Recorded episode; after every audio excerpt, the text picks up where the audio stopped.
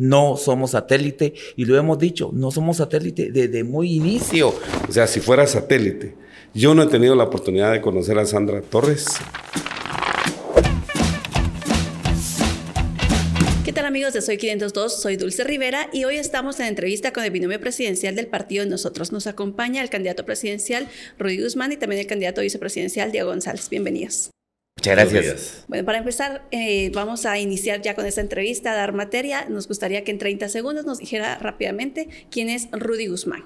Rudy Guzmán es un, es un cristiano, eh, Rudy Guzmán es un padre de familia, eh, esposo, un gran empresario, muy creyente de las posibilidades que sí se pueden dar en Guatemala de desarrollo y seguridad y trabajo. ¿Cómo llega usted al partido de nosotros? Llegó con la finalidad de que vieron en mí una gran persona, un gran líder, una persona que sí puede hacer cambios drásticos y lo he hecho en muchos lados y pues eh, ahora me toca la política. Hablemos de su plan de gobierno, cuándo empezó a elaborarlo y quiénes lo están asesorando.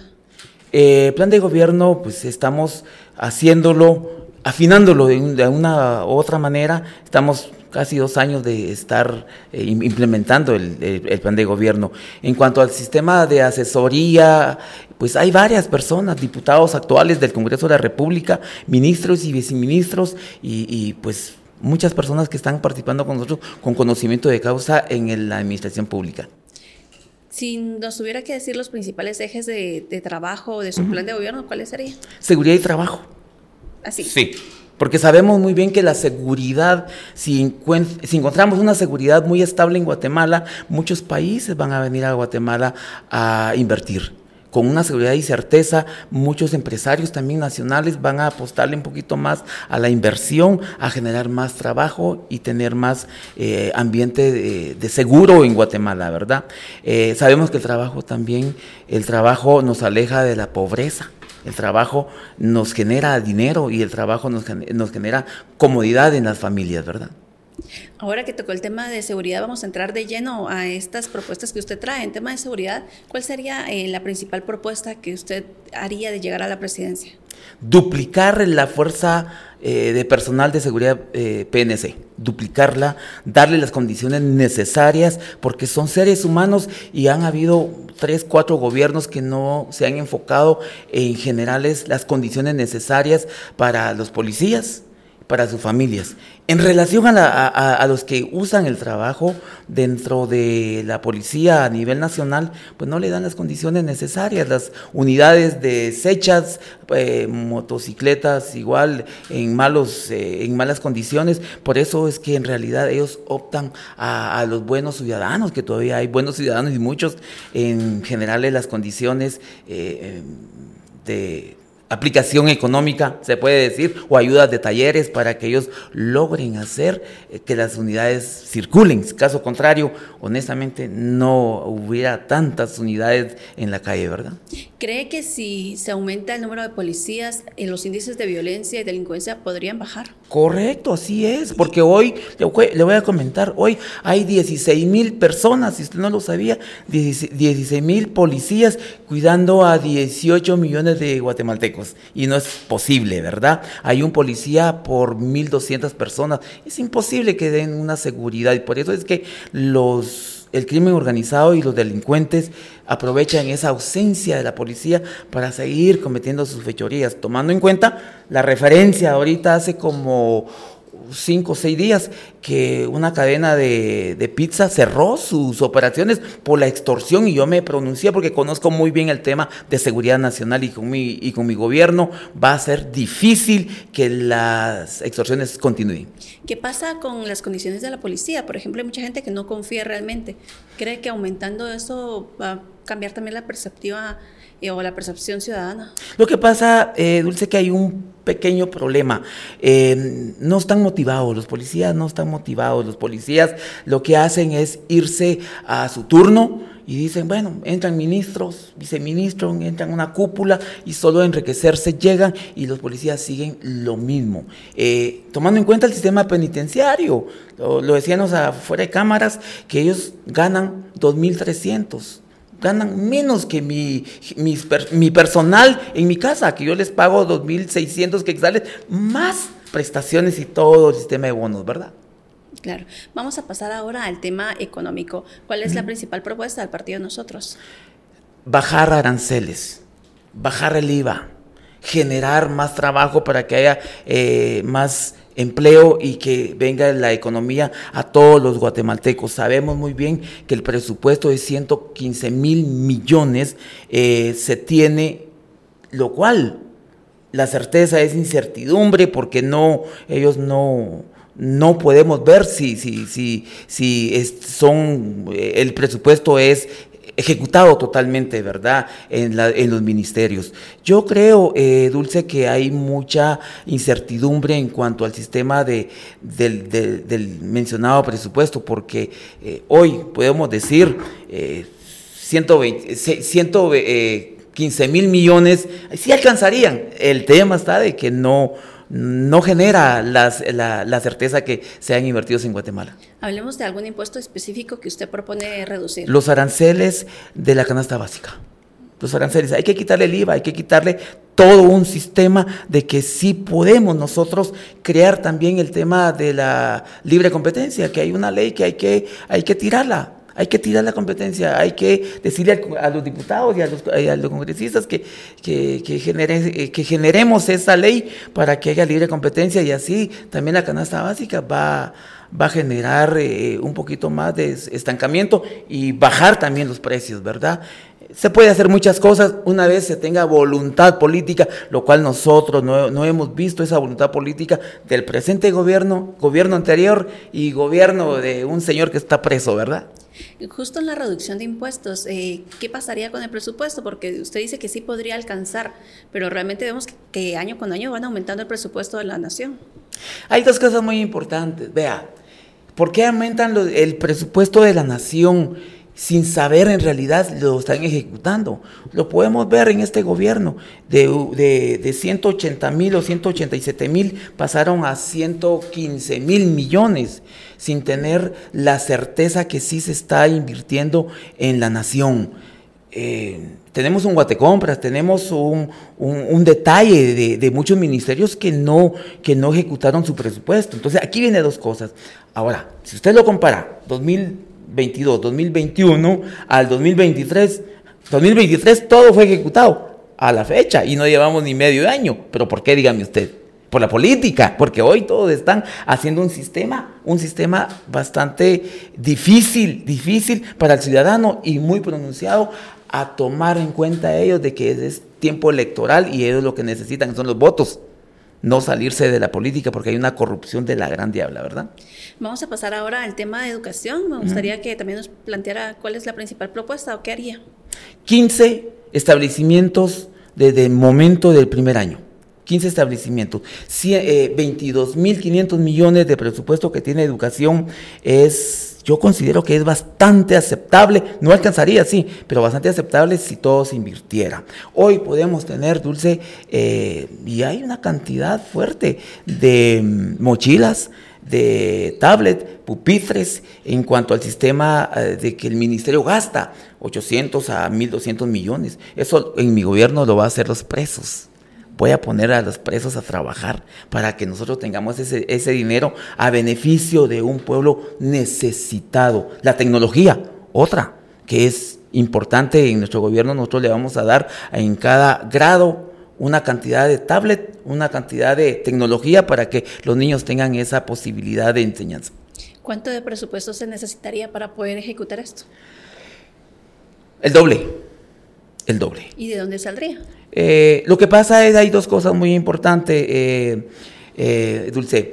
Hoy, 22.500 millones no son los que... Ese sí es el presupuesto de educación, pero no, no es la realidad que ejecutan.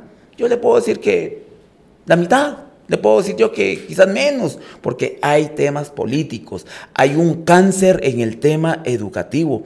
Solo miremos, hay 50 sindicatos, que hay que dialogar con ellos. Sí, hay que dialogar con ellos porque solo ellos están hablando de que tienen un beneficio económico grandísimo, ¿verdad? Entonces, eh, hay que hacer muchas cosas, ¿verdad? Hay, hay que hacer muchas cosas. Ahora que el dinero alcanza una vez, no se lo robe. Claro. Ahora que tocó el tema de los sindicatos, eh, con Javier Acevedo, ¿cuál sería la relación que tendría con él? Pues no lo conozco. Me gustaría conocerlo para ver en realidad cómo podemos tener un diálogo y un diálogo a beneficio de un pueblo necesitado, de un pueblo que sí necesita educación a nivel nacional. Mira, yo no me voy a pelear con nadie, ¿sí? Lo único que sí voy a exigir es el beneficio de la educación, es el beneficio de un pueblo necesitado. Justo usted mencionaba el tema de educación, eh, la necesidad de aumentar el presupuesto para poder comprar y adquirir tecnología. ¿Qué pasa con los maestros? Eh, vemos que también hay muchos lugares en donde carecen, de, docentes o de maestros o algunos tienen que estar repartiéndose entre grados. ¿Sabe qué es lo que pasa? Es la falta también de certeza que tienen los maestros porque eh, no le han dado amplitud. El 80% de los 22 mil 500 millones, mire, el 80% se va en, en personal. Entonces, dígame, está distribuido muy mal. Entonces, aquí es donde nosotros queremos hacer un, un examen forense en el presupuesto, porque sí alcanza. Lo que pasa es que se lo roban. Ese es el problema, Dulce. Y sabemos muy bien aquí de que quienes han sido ministros de educación y cómo han salido y cuando salen, salen pero forrados de plata. Entonces han visto al Estado, han visto al gobierno una gran oportunidad para enriquecerse de lo que no le corresponde. Yo creo, eh, Dulce, que aquí viene dos cosas muy importantes. Es cierto, que no alcanza lo que tienen porque está mal invertido en el presupuesto de las escuelas.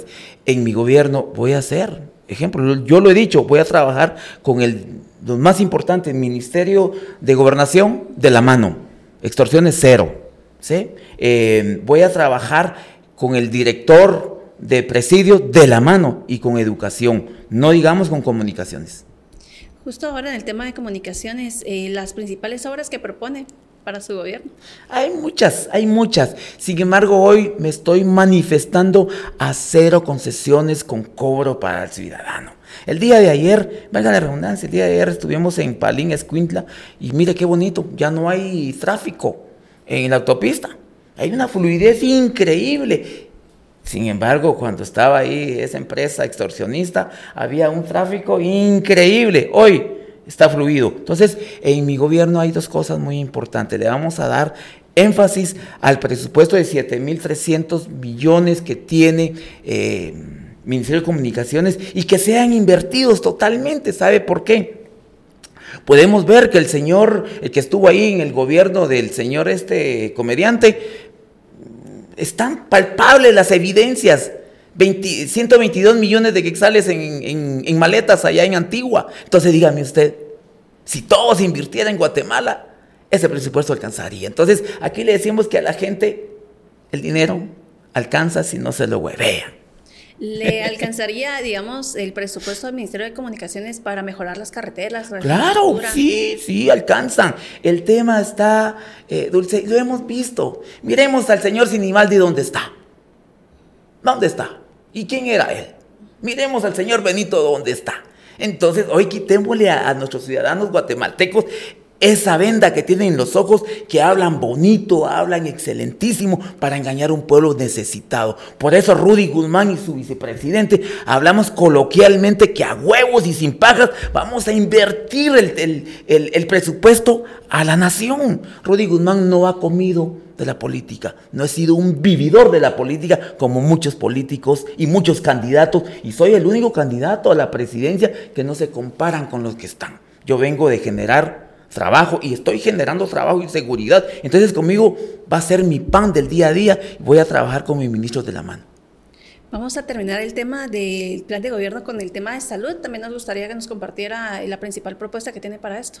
Solo le quiero decir que devuelva al viceministro los 53 millones que se robó y andaba huyendo.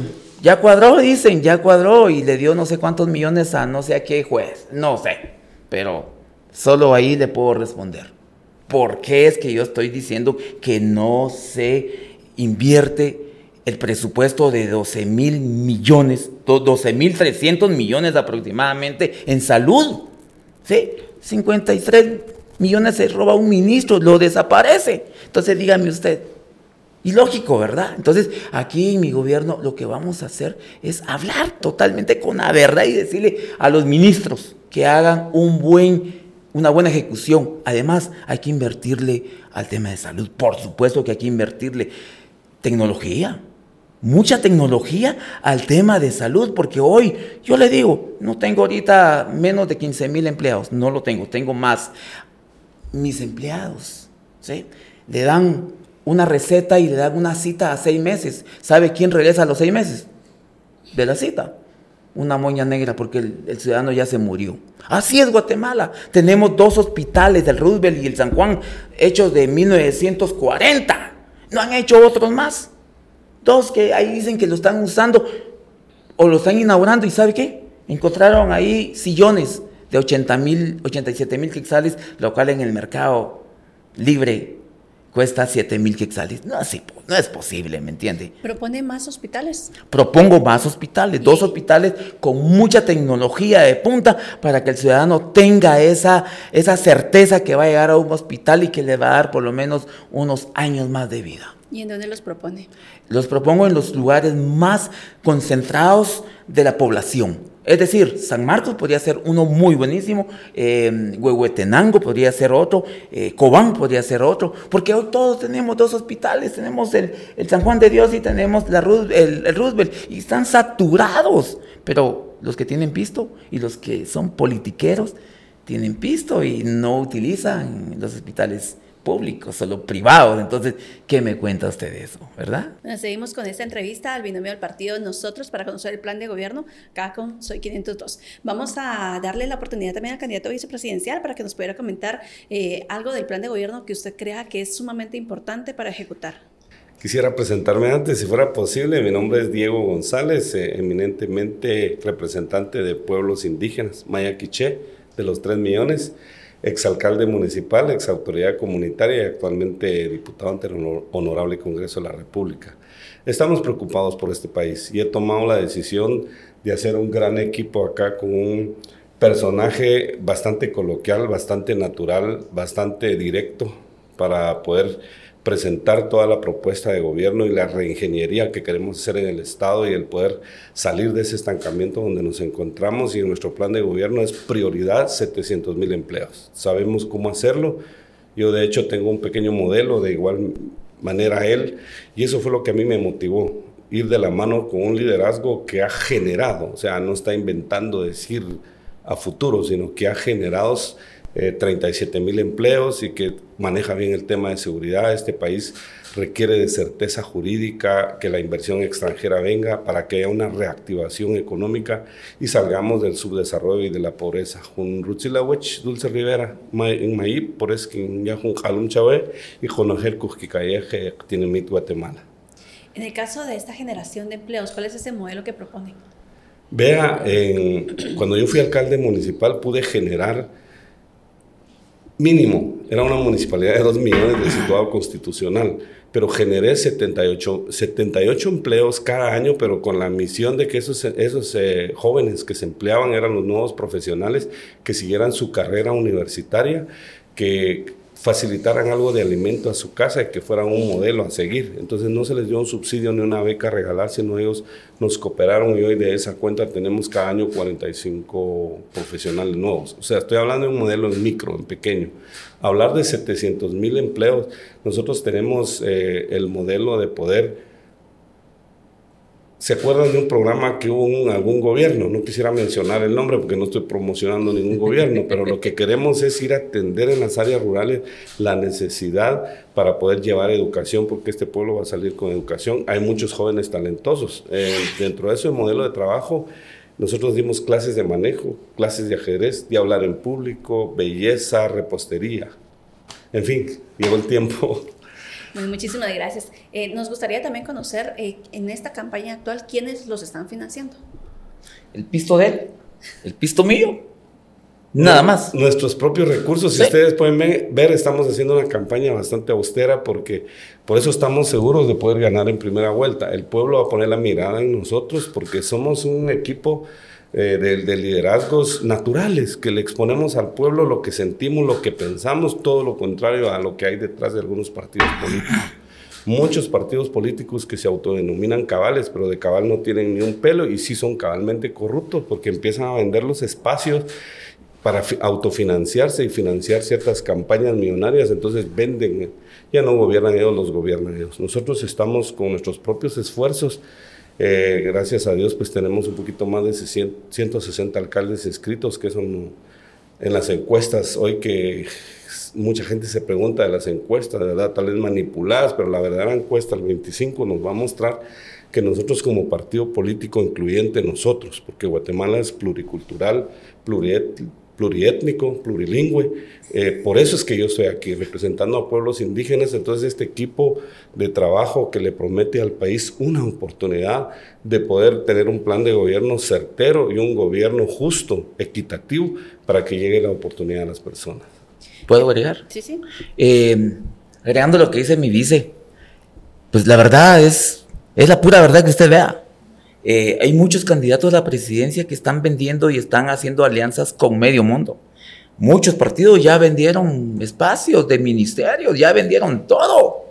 Ya están esperando a ver qué guayaba les cae para tener ese beneficio económico cuando estén en el... Bueno, ellos dicen que van a estar en el poder, pero ya para qué, ¿verdad? Porque ya tienen un país capturado por el crimen organizado, ya tienen un país definitivamente vendido. Entonces, por eso nosotros le decimos al ciudadano que elija, que elija bien, porque si no vamos a tener cuatro años de pobreza como lo tenemos ahora. Recordémonos que él decía 20 mil empleos anuales. ¿Qué sabe un doctor? Porque ni doctor es. ¿Me, entiende? Entonces, aquí nosotros estamos hablando con referencias coloquiales, porque si estamos generando empleo, sabemos muy bien a qué nos estamos enfrentando y el guatemalteco lo que quiere es que le den una oportunidad. Hagamos de caso que usted llega a la presidencia y tiene que negociar o buscar alianzas en el Congreso. ¿Con qué partidos no haría alianzas? Compartidos, eh, no entiendo la pregunta. ¿Con qué bancadas? ah, ¿con qué bancadas? Mire, ya siendo del Congreso de la República, hay que sentar a los diputados y hay que decirles, ya, el tema social está caótico. La gente necesita trabajo, necesita seguridad, necesita carreteras, enfoquémonos, sentémonos y velemos que el ciudadano guatemalteco tenga el beneficio de un gobierno ofrecido y en su campaña también, porque cada uno de los diputados están haciendo un ofrecimiento, transparencia, que no se van a vender, que no van a recibir pisto por levantar la mano. Entonces hagamos un, un, partido, no, hagamos un gobierno transparente, hagamos un, gobierno muy dedicado hacia las... Eh, 18 millones de guatemaltecos. Pero haría alianzas con todos. Es que se necesita. Si, me permite poder aportar algo, ¿verdad? Eh, hay alianzas perversas en el Congreso. De hecho, pues yo estoy ahí y puedo observar todo lo que sucede. Los gobiernos tenemos que dejar las banderas políticas. Cuando ya estamos electos, ya nos sentamos a dialogar para promover el desarrollo del país y podernos sentar y poner sobre la mesa, sobre la mesa las necesidades, de un cabildear y transparentar ante el pueblo, para que no vivamos esa extorsión que se pueda vivir en el Congreso. En el Congreso hay dipusaurios que están enquistados en el poder y que ya saben un manejo perverso ahí adentro, ¿verdad? El cual nosotros vamos a tener ese cuidado y de esa cuenta es la experiencia institucional que yo tengo de conocer desde la cosa pública, desde muy abajo hasta estar en el Congreso, eso nos va a facilitar y por eso es que somos un equipo bastante idóneo, con un hombre de carácter, de propuesta, para no dejarnos torcer el, brazo, sino por Guatemala. Nosotros tenemos que anteponer. Está pasando con el gobierno centroamericano Bukele transparente y ha podido depurar el Congreso. Y lo hemos dicho, yo he sido bastante enfático ahí en el Congreso de la República en exponer que se debe renovar el Congreso. Vamos ahora a hacer una pregunta hipotética. En 2026 termina el periodo de la fiscal general, Consuelo Porras.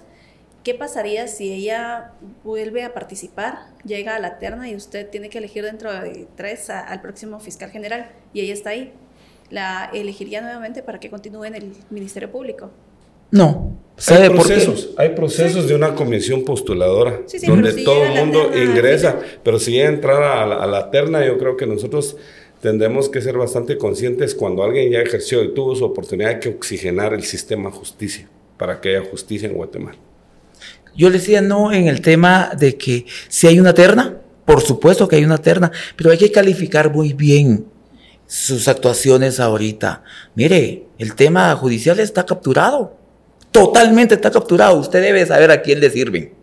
No le sirven a un pueblo, no le sirven a una transparencia, le sirven a ciertos sectores, ¿verdad? Entonces, ahí hay que evaluar muchas cosas. Ahora bien, ¿cómo sería su relación con la prensa de llegar a la presidencia? Puertas libres. ¿Transparencia? Totalmente. ¿Sabe qué es lo que pasa, Dulce? Muchos políticos que no tienen nada, ¿sí? Y dicen, yo voy a hacer un gobierno, llegan y cuando tienen su par de millones de quexales, les cierra la puerta a la prensa porque ya se robaron un par de millones. En este caso, yo llevo, tengo mis empresas, yo llevo una solvencia, tengo una solvencia económica, tengo una solvencia empresarial, no he vivido la política, he sido un hombre exitoso y por eso es que le digo a la prensa, unámonos, ¿sí? unámonos y trabajemos por una Guatemala transparente. De hecho, hay casos que están siendo virales, que desde ya hay candidatos prepotentes que subestiman a la prensa. En el caso de nosotros, el fortalecimiento a la democracia creemos en la libre emisión del pensamiento y en la libertad de prensa. Con nosotros puertas abiertas, de hecho, pues le digo, yo fui alcalde y las puertas están abiertas en transparentar todo lo que hacemos cuando no hay nada que esconder. Ahora bien, candidato, ¿qué le aplaude al gobierno actual? Nada. ¿Ni no. un solo logro? No, mire, la verdad, ah, sí, tal vez uno, tal vez uno, pero no sé si fue del gobierno actual o fue, ah, no sé, eh, una fábrica de ensamblaje que van a hacer allá en San Marcos. Saqué mi publicación y les dije, miren, es lo que necesita Guatemala, que el Ministerio de Relaciones Exteriores y toda aquella dependencia que vaya a murmurar todo lo que es bueno de Guatemala a otros países desarrollados y que si les vengan, si acá necesitamos que pongan sus fábricas para que nuestros hermanos guatemaltecos tengan ese trabajo. Ahora bien, ¿qué le critica? Uy, la manta de cerraron la pizza, no es anuncio, una pizzería aquí en Ciudad Real, eso le critico. No es posible, pues. Él decía, mucha seguridad de frente con las maras, pero mire, son los populistas Ahorita estamos hablando eh, ahí en la calle, 23 candidatos, que voy a hacer esto, que voy a hacer el otro, si no saben ni manejar su guardaespaldas que tiene a la par, porque el guardaespaldas los maneja. Aquí conmigo no. Tengo arriba de 21 mil empleados. Pues ustedes pueden ver que sí tenemos conocimiento de seguridad. Muy bien, ahora candidato vicepresidencial, nos gustaría saber cómo es que llega usted a ser candidato eh, a la vicepresidencia, ¿verdad? Bueno, es bien importante su pregunta, el, consejo político, y justamente yo cuestioné eso, del por qué me estaban invitando, pues le dieron seguimiento a mi trayectoria representando a pueblos indígenas, y repito, el país es pluricultural, pluriétnico y plurilingüe. Hay una representación de un poquito más del 60% de pueblos indígenas que no ha sido incluido y basado al liderazgo que yo traigo desde bastante abajo, ¿verdad? Desde los 16 años nos lanzan al servicio social comunitario a ser alcalde municipal, a ser diputado y, de esa cuenta ellos ven que hay una fortaleza para hacer un gran equipo con mi presidenciable y la inclusión de los pueblos, por eso el partido se llama Nosotros, o sea, el nombre tiene esencia. El nuevo cantar y despertar del gallo al pueblo de Guatemala es la inclusión de los pueblos indígenas, que no estamos dividiendo al país, sabemos que Guatemala se compone del pueblo maya, del pueblo garífuna, del pueblo xinca y del pueblo mestizo. Entonces, a representación de esa unidad y basado en la trayectoria de que yo soy invitado y asumo ese reto y estoy dando un ejemplo en política porque una vez fui alcalde, una vez diputado y voy hacia la vicepresidencia. Entonces, e, ese cúmulo de experiencias, buenas experiencias y de transparencia en la cosa pública me ha permitido poder optar a este cargo y que se me abran las puertas, porque sabemos que estos cargos son comprados por algunos sectores, porque se maneja el gabinete económico del país. Sin embargo, aquí no hay ninguna componente económica más que el puro liderazgo nato de mi, de mi persona. Ahora bien, ¿qué opina eh, de la figura de Guillermo Castillo, el actual vicepresidente del país? Pues lamento mucho que no esté utilizando esa investidura, porque el pueblo lo inviste a través de la democracia por ser electo y pues se da una división entre los dos gobernantes. Él al principio sale abanderando que pide una renuncia y después se desaparece, ya no lo vemos en el escenario, cosa que eso no va a pasar en nuestro gobierno, al contrario, nosotros vamos a hacer Vamos a hacer equipo acá con nuestro presidenciable y vamos a formar un equilibrio. Yo me comprometo a reactivar el, gabinete económico, a transparentar para que ese espacio no sea un, espacio fantasma, pues, de un sueldo fantasma, sino que verdaderamente el vicepresidenciable sea la representación de un equipo de gobierno que dé un ejemplo de trabajo al país. ¿Qué cree que pasó con ese divorcio entre Yamate y Castillo? Usted que estaba ahí con el partido Vamos. Bueno, hemos tratado de profundizar. Yo creo que ustedes, los medios, pues también tienen bastante información al respecto, cosa que yo eh, en los eventos una, una vez he visto al vicepresidente. Eh, una vez nos estrechamos la mano, no tuvimos la oportunidad de poder platicar, pero pudimos ver en las redes y en la información pública que se dio de que siempre habían confrontaciones y choques, ¿verdad? Guillermo Castillo habló de que había corrupción en el gobierno, por eso estaba pidiendo la renuncia de ambos, cosa que no se dio, pero él la tuvo que haber dado como ejemplo, ¿verdad? Y hubiera quedado como un héroe ante el país y pues es lo, poco que se pudo ver, tal vez un juego de intereses o yo qué sé. Muy bien, vamos a pasar ahora a la siguiente sección que son las preguntas rápidas. Voy a sacar acá 10 papelitos al azar hay palabras, yo les voy a leer y ustedes me van diciendo, primero usted y luego eh, usted, me van diciendo lo primero que se les viene a la mente. Eh, pero lo vamos a hacer de una manera eh, rápida, ¿verdad? Para que no vayan a hacer trampa y estar pensando. Pero hay que revolver ahí porque si no es chanchuy. bueno, vamos a empezar entonces con las primeras preguntas. Ahí estamos. Alejandro Yamatei. ¿Es para mí? Sí. Le faltó gobierno. Salario. Hay que mejorarlo. Libramiento de Chimaltenango. Hay que poner denuncias y seguir investigando esa corrupción. Comisión Presidencial contra la Corrupción. Totalmente de acuerdo. Corrupción. Cáncer que hay que estirpar. Alcalde. Hay que darle desarrollo a los pueblos. Jimmy Morales. Nos engañó. Fracaso. Aborto. Aborto, en contra. Bukele. Un referente, pero trae un pilar de vida. Fue alcalde. Pena de muerte. Muy de acuerdo. Financiamiento electoral. Eh, mucho, ilícito ahora y nosotros no en nuestro caso. Perfecto, con eso terminamos las preguntas eh, rápidas para ambos, eh, para conocer también pues, su postura en diferentes temas, ¿verdad? De una manera rápida. Vamos ahora a pasar a otra sección, que son preguntas eh, para que ustedes puedan aclarar dudas que surgen de la audiencia, ¿verdad? en primer lugar, quisiéramos consultarle sobre qué opina de las personas que dicen que el partido Nosotros es un partido satélite del partido UNE.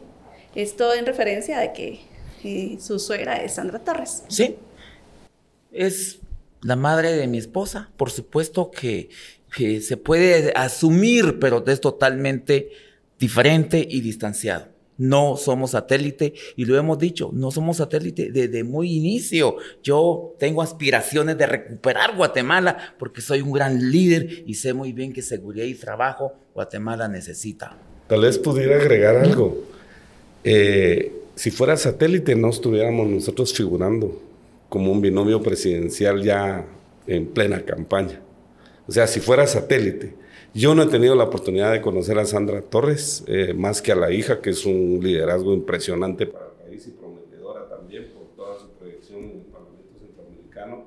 Entonces, eh, no, no, somos satélite. Yo, de hecho, fue la primera pregunta que hice y no somos, somos una propuesta viable para el país. ¿Nunca fue plan B? No, nunca fue plan B. ¿Y cómo es su relación con ella?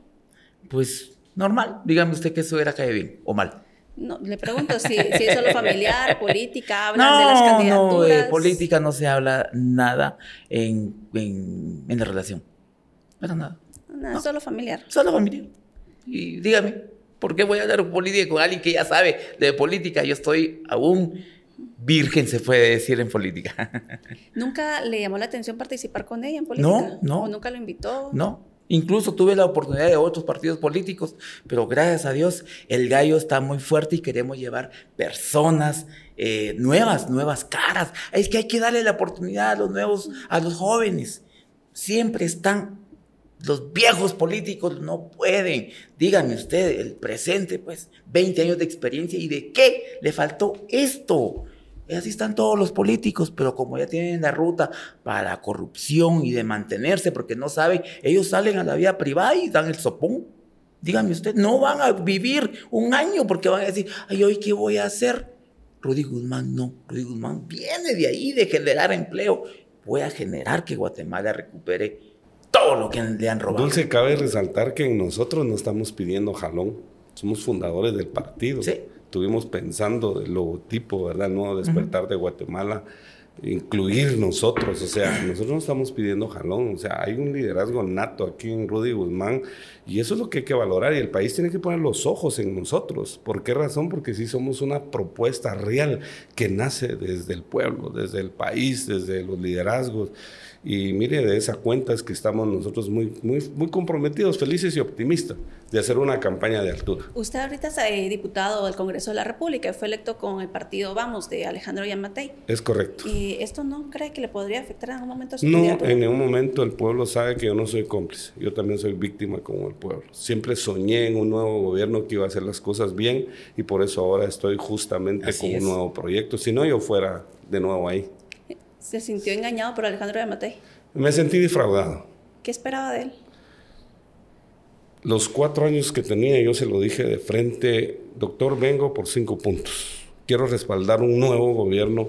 Quiero que se incluya a pueblos indígenas, a migrantes. Envío un cordial saludo a mis hermanos migrantes, al sector discapacidad al cual usted representa, eh, a las micro, pequeñas y medianas empresas, a los jóvenes y a la algo que yo en mi esencia, en mi sangre corre es el tema de preservar y cuidar nuestro entorno natural, nuestro medio ambiente.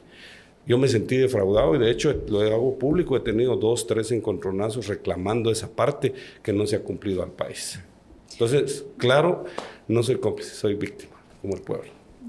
Estamos llegando ya al fin de la entrevista. Si quisieran cerrar con algún mensaje a la población, tienen un minuto para hacerlo. Bueno, pedirle a la población de Guatemala que por favor es un momento de poder elegir. Esculquemos la vida de los candidatos, Dulce. Aquí hoy nos venden el cielo, el mar y la tierra y vienen muchos con mucha farsa. Aparecen en encuestas porque pues, son tiktokeros, porque proyectan cierto espejismo que no es así. Aquí hay liderazgo nato, venimos desde muy abajo, queremos pedirles que el 25 gallo visto, gallo marcado en las encuestas, no nos toman en cuenta en las encuestas hasta el momento, pero no saben que tenemos 160 alcaldes ganadores y de hecho hemos estado en esas grandes concentraciones de miles de personas respaldando a nuestros candidatos. O sea, nosotros vamos a estar en un, eh, eh, vamos a, ganar, vamos a ganar las elecciones y pedirle al pueblo de Guatemala que no nos dejemos engañar por espejismo. Ya basta, ya, ya tuvimos un militar, ya tuvimos un outsider, ya, ya tuvimos un social disque demócrata y actualmente alguien que pues venía luchando por cuatro intentos de ser gobierno y no alcanzó. Entonces, hoy que pongan la mirada en nosotros. Vote el gallo, el gallo ese que va a hacer la diferencia con seguridad y trabajo. Y nos vamos a alejar con el trabajo de la maldita pobreza. Y ahí viene este. Nosotros vamos a gobernar con huevos y con mucha certeza en seguridad.